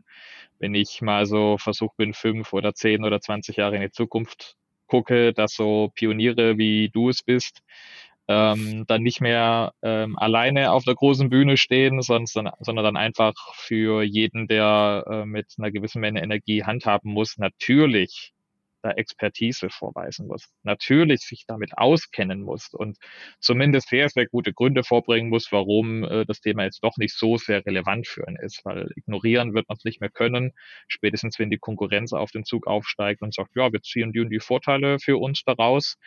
Ähm, das kann man zu einem gewissen Zeitpunkt wahrscheinlich noch aushalten und so weiter und vielleicht auch regulieren, wie man das äh, auch machen will. Aber äh, über die Zeit hinweg äh, wird sich jeder damit auseinandersetzen müssen und eben die Vor-, aber auch Nachteile. Energie funktioniert überall gleich. Ne? Und mhm. irgendwann wird man sich die Frage stellen müssen, ey, warum funktioniert die Integration von erneuerbaren Energien in diesem Teil der Welt so sehr und so gut? Was machen die anders als wir? Und die Antwort wird vermutlich sein, ähm, wenn die, wenn die, wenn die Verhältnisse homogen sind, ey, die haben Bitcoin Mining integriert und wir nicht. Weil sie es eben schaffen, dieses letzte Stück Freiraum in dem Glas, von dem wir gesprochen haben, zu füllen, während die anderen, die, es, die das nicht nutzen, das nicht schaffen und immer hinterherrennen und fragen, ey, wie können wir dieses Problem lösen? Wie können wir diese letzte Lücke füllen? Mhm ja, mit dem, wie du schon gesagt hast, äh, wir sind schon weit fortgeschritten in der Aufnahmezeit. Äh, mit dem will ich das Thema für, für dieses Mal zumindest äh, ruhen lassen. Lieber Jesse, vielen lieben Dank für deine Zeit. Ich hoffe, die Hörer haben einiges mitgenommen, sei es jetzt zum Thema Energiewirtschaft, wie Stromwirtschaft eigentlich selber funktioniert in sehr vereinfachter Form und darauf aufbauen, was für eine Rolle Bitcoin da jetzt schon teilweise spielt oder in Zukunft spielen kann. Wunderbar. Danke für deine Zeit. Danke für deine Geduld. Äh, wir könnten stundenlang noch weiterreden, glaube ich. Ähm, vielleicht wiederholen wir das ja auch nochmals äh, zur gegebenen Stunde, würde mich zumindest sehr freuen. Und mit dem, liebe Hörer, äh, macht es gut. Bis zum nächsten Mal. Jesse, nochmal vielen lieben Dank für deine Zeit und deine tollen Ausführungen und bis dann. Macht es gut. Ciao. Yo, 5 a.m. in Nairobi, gotta catch my shuttle bus leaving at 8. Eggs and toast chef did the most 6 a.m. Got my play. Matching Cora, Bitcoin data in Kenya was great. We're gonna do the same thing in TZ, I cannot wait. KG Oaken, Brendan Brunson, Afghan Kaka J. Big homie Kush, the Malak who? Malak Quakes. Bitcoin moving, people seeing now this is the way. DCA to BTC, what more can I say?